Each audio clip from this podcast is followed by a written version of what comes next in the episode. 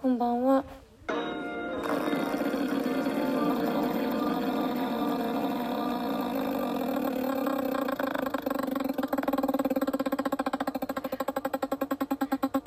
ラジオ消した？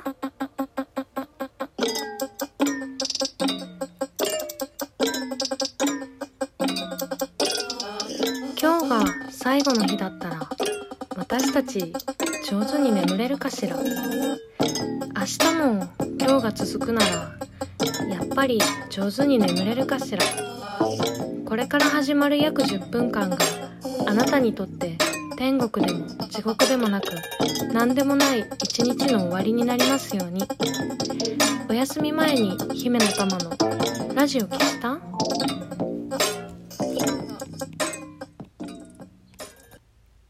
こんばんは姫の玉のラジオ消した？オープニングは地獄でなぜ寒いのコンピレーションアルバムテイトンラ・ハジュよりハッピーマシーンさんのこんばんはでした。この番組はラジオトークからいつかのどこかのあなたにお送りしております。ある場所に行くと思い出すことがあるんですよ。高校生になったばっかりでバイトすぐ始めてまだ地下アイドルになる前に普通にバイトしてる高校生だった時期がちょっとだけあるんですよ。隣が大きいオフィスビルのなんか敷地のねすごいき広い綺麗なコンビニでバイトしててでも別に隣が大企業だからってそこのコンビニの時給が高いわけじゃないからなんか高校生だし研修期間で850円とかだったのかな。そんな低くてよかったんだっけな当時。なんかでもとにかく800円とか900円とかなんかそんなような値段で働いてて。それでまだ高校入ったばっかりだからさ高校の友達より中学校の時仲良かったこと仲良くてさ。それでなんか久しぶりに久しぶりにじゃないけど別々の高校に進んだ中学の時仲良かった女の子と会ってなんか道端でさその働いてるバイトしてるコンビニの系列店でさなんかスイーツ買ってさ喋っててそれでなんかその子もバイト始めたばっかりで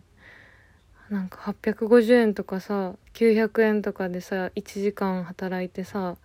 そのお店からさ200円でさデザートとか買って食べてさなんかどうなっちゃうんだろうねみたいな話をしたの。すすごいね深刻に話したわけじゃなくてなんか近況とかねたわいない話お互いの高校の話とかしてその合間に本当にふってただ出ただけの短い会話だったんだけどなんかその時のね何て言うんだろう。本当にどうなっちゃうのかな みたいな気持ちすごく覚えててなんかその場所に行くと思い出すの。その場所とかある場所でとか言ってるからなんかすごい特別な場所みたいだけど別にね何でもない場所であの代々木上原にさすごい大きいモスクがあるんですけどその近くにね井の頭通り沿いのモスクよりもっとね渋谷寄りに歩道にね階段がついてるところがあるの。それでなんかねなんでそこにいたのか忘れちゃったけど多分渋谷方面に向かって一緒に歩いててそれでなんか途中でそこで休憩したんだと思うんだけど私は歩くの好きだしあとまあ代々木上原普通に家も近いからあのー、たまにねその場所通るんだけどそこを通るとねなんかいつもね思い出しちゃうその時そういう話したなって。その子はねあのもう連絡も取らなくなっちゃったんだけどあの絵を描くのがすごい上手な子でだから文房具とか画材にすごい詳しかったの。それでなんかね仲も良かったしその子に教えてもらったペンずっと使っててあの今でもねずっと使ってるの。あのパイロットのねハイテックっていうシリーズですごいね好きで。手帳に色分けして予定を書くからまだね愛用してるんだけど最近ね売ってなくてあんまり。ネットでは売ってるんだけど店頭であまり見かけないくなってしまって。今日ね1本インクが切れちゃったから街に探しに出たらなんかそのねホルダーと専用のホルダーと返芯をだけが売ってた。なんかホルダーと返芯だけが展開されてて1本ずつでは売ってなくて1本ずつの商品は売ってなくて私ね実はなんかね多色ボールペンがすごい苦手なのなぜか。なんかなんだなんでだろう。持った時ちょっと太い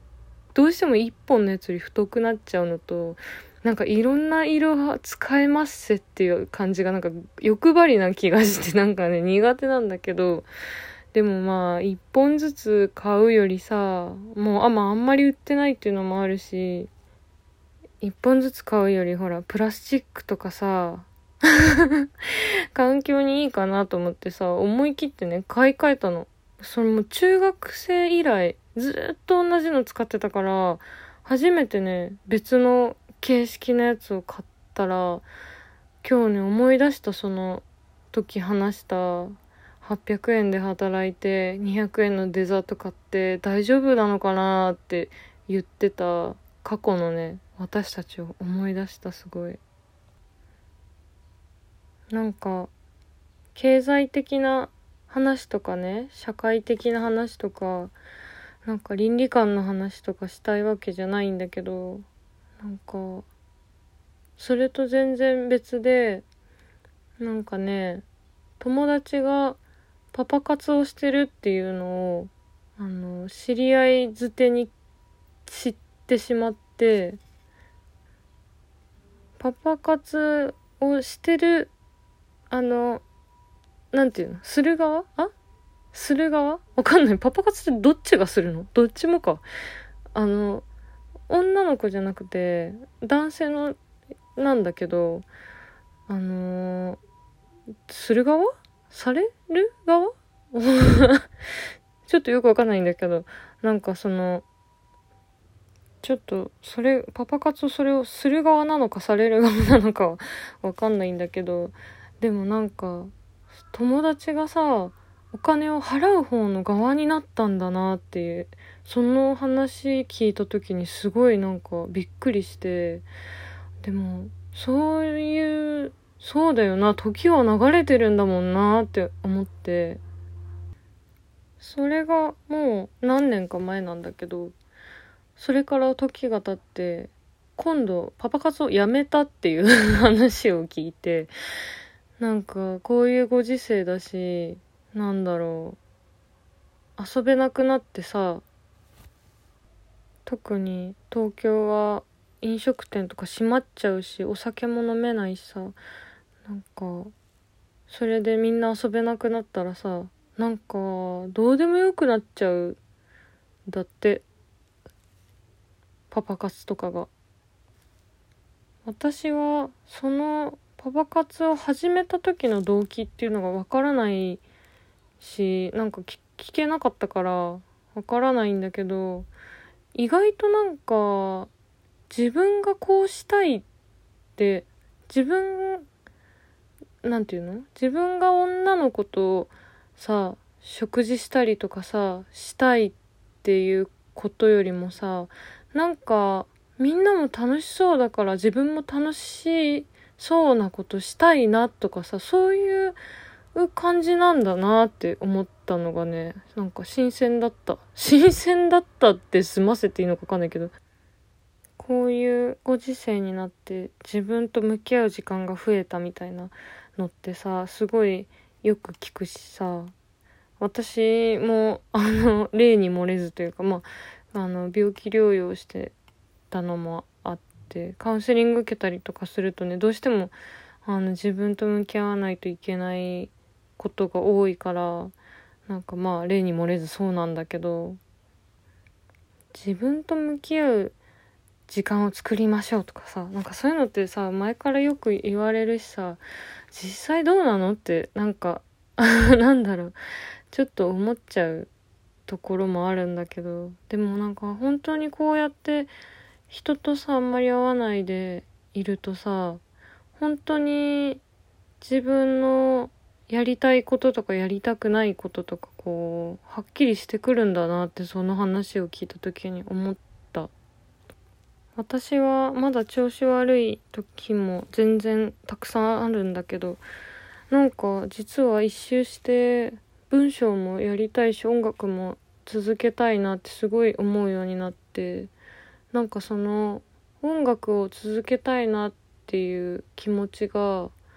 なんだろう。前よりね刹那的じゃなくなった。短い時間だけのことじゃなくてなんかどうしたら長く続けられるかなっていうことをねなんか実感として考えられるようになった。人生って本当に続いてっちゃうんだなってなんかね思うようになった。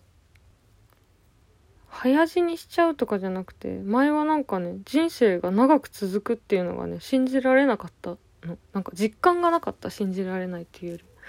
だからなんかすごくねそれがね変わった。だから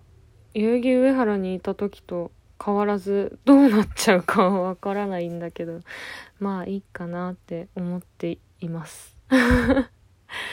じゃあいい週末に備えてそろそろラジオを消しておやすみなさい、えー、良い週末良い1週間をお過ごしください。またね